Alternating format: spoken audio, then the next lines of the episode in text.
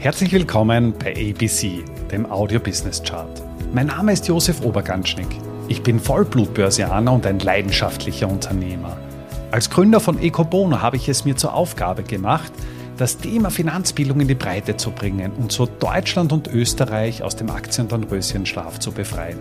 Bei ABC, ein Podcast aus dem Podcast-Netzwerk von audiocd.at, stelle ich deswegen Woche für Woche spannende Zahlen und Statistiken aus den Bereichen Finanzmarkt, Wirtschaft und Gesellschaft vor.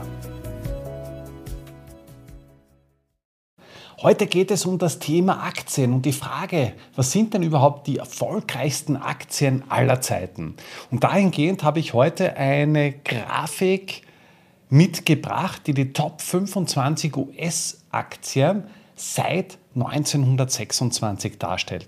Das Ganze basiert eben auf Basis einer Studie bzw. einer Analyse von der Arizona State University. Und im Rahmen dieser Analyse wird eben der Vermögenswert einer Aktie definiert. Und zwar alle Aktien, die eben seit 1926 gelistet worden sind. Wir reden hier immerhin von 28.114 öffentlich gelistete US-Aktien. Und darüber hinaus wird eben analysiert und geschaut, ja, was ist denn überhaupt der Shareholder Value, den man eben mit dieser Aktie generiert. Und dahingehend werden eben alle Bestandteile berücksichtigt. Das heißt, neben klassischen Kurssteigerungen kommen auch Cashflows wie Dividenden, wie Aktienrückkäufe oder, oder sonstiges mit hinzu. Und das Ganze wird dann eben dargestellt in Form einer Überrendite. Das heißt, wie viel Prozent verdiene ich mit meinem Aktieninvestment dann am Ende des Tages mehr als mit einer risikolosen Veranlagung. Und die risikolose Veranlagung ist in Form des Einmonats Treasury Bills, also Einmonatsverhandlung in US-Staatsanleihen dargestellt. Und du siehst hier auf der Grafik schon eine wunderschöne Farbskala. Das heißt, je mehr das ins Bläuliche hineingeht, desto älter ist das Unternehmen, desto länger ist das Unternehmen schon an der Börse gelistet. Je, weit man, je weiter man in den gelben Bereich hineinkommt, desto jünger ist das Unternehmen. Und von der Darstellung her ist es so, gemacht, dass man hier auf der einen Seite die Positionierung hat. Was ist das Top-Unternehmen vom Ranking her? Wie heißt das Unternehmen? Also in unserem Beispiel Apple mit einem Wealth Created, also einem Vermögenswert hinzu, äh, hinzugefügt von 2,7 Billionen US-Dollar. Das Ranking, also ganz klar Nummer eins, wie gesagt. Gelistet wurde das Unternehmen im Jänner 1981 und hier sieht man schon, okay, wie lange habe ich denn überhaupt gebraucht, um das Ganze eben zu analysieren. Schauen wir uns jetzt einmal die Top 5 an, beziehungsweise was sind eigentlich die, die wertvollsten Unternehmen der Welt?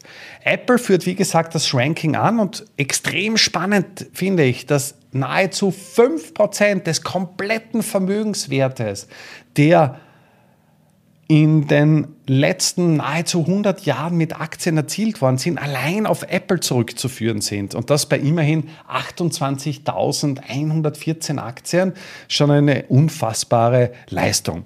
Dahinter folgt Microsoft mit 2,1 Billionen. Microsoft wurde erstmals 1986 gelistet. Und last but not least in den Top 3 das ist an und für sich ein bisschen ein, ein Dinosaurier, und zwar ExxonMobil, bereits im Juli 1926 gelistet. Und ExxonMobil ist ein Ölunternehmen, kommt eben von Standard Oil und ist dementsprechend ja einfach extrem lang bereits an den Märkten aktiv. Allerdings, wie gesagt, wenn man sich anschaut, welchen Vermögenswert man mit ExxonMobil generiert hat, 1,2 Billionen, hat man in Summe ja nicht einmal die Hälfte von diesen Shareholder Wealth äh, kreiert im Vergleich zu einem Apple Investment, obwohl man dann doch einige Jahrzehnte mehr Zeit gehabt hat. Auf Platz 4 folgt Alphabet oder der Google-Konzern, beziehungsweise auf Platz 5 wenig überraschend Amazon. Du siehst hier auch einen sehr starken Tech-Fokus. Das heißt, abgesehen von ExxonMobil kommen die Top 5 alle aus äh, dem Technologiebereich. Und spannend finde ich auch, dass von den Top 5 ebenfalls vier Kandidaten, sind genau die vier Tech-Kandidaten, erst nach 1980 gelistet wurden. Und auch hier ist ExxonMobil die einzige Ausnahme. Wenn man sich das im Ranking weiter anschaut, dann gibt es einige weitere prominente Unternehmen, beispielsweise Berkshire Hathaway. Das ist eben diese Aktiengesellschaft von Warren Buffett, dem Star-Investor aus Oklahoma, der ja Zeit seines Lebens doch eine beträchtliche, äh, einen beträchtlichen Vermögenszuwachs generieren konnte und in den Top 10 zu finden ist. Wir haben Johnson Johnson, das Pharmaunternehmen. Walmart ist eben diese, diese Einzelhandelskette, was wir hier in Amerika haben. Wir haben äh, Chevron und Procter Gamble. Das heißt, du siehst ja schon ein, ein breit gestreutes Portfolio, wo wir jetzt auch schon durchaus in, in andere Sektoren mit hineingehen. In den Top 25 findest du auch noch bekannte Unternehmen wie beispielsweise IBM oder Coca-Cola, JP Morgan aus dem Finanzbereich haben wir hier auf Platz 18 mit 459 Milliarden, Eli Lilly, also der Pharmakonzern, Oracle. Spannend finde ich auch Visa und Mastercard, also der ewige Kampf der, der Top-Kreditkartenunternehmen.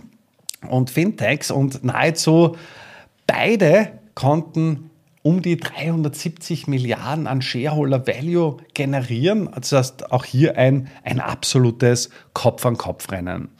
Von den Top 25 finden sich gegenwärtig, gegenwärtig alle, ausgenommen General Motors, immer noch auf den Börsenlisten wieder. General Motors ist eben 2009 in die pleite gegangen und hat eben 2010 so eine Art Re-IPO durchgeführt. Ansonsten haben alle Unternehmen Bestand. Insofern ja, ist der Schluss wieder naheliegend, dass gut Ding Weile braucht. Technologieaktien vielleicht ein bisschen weniger als alteingesessene Unternehmen.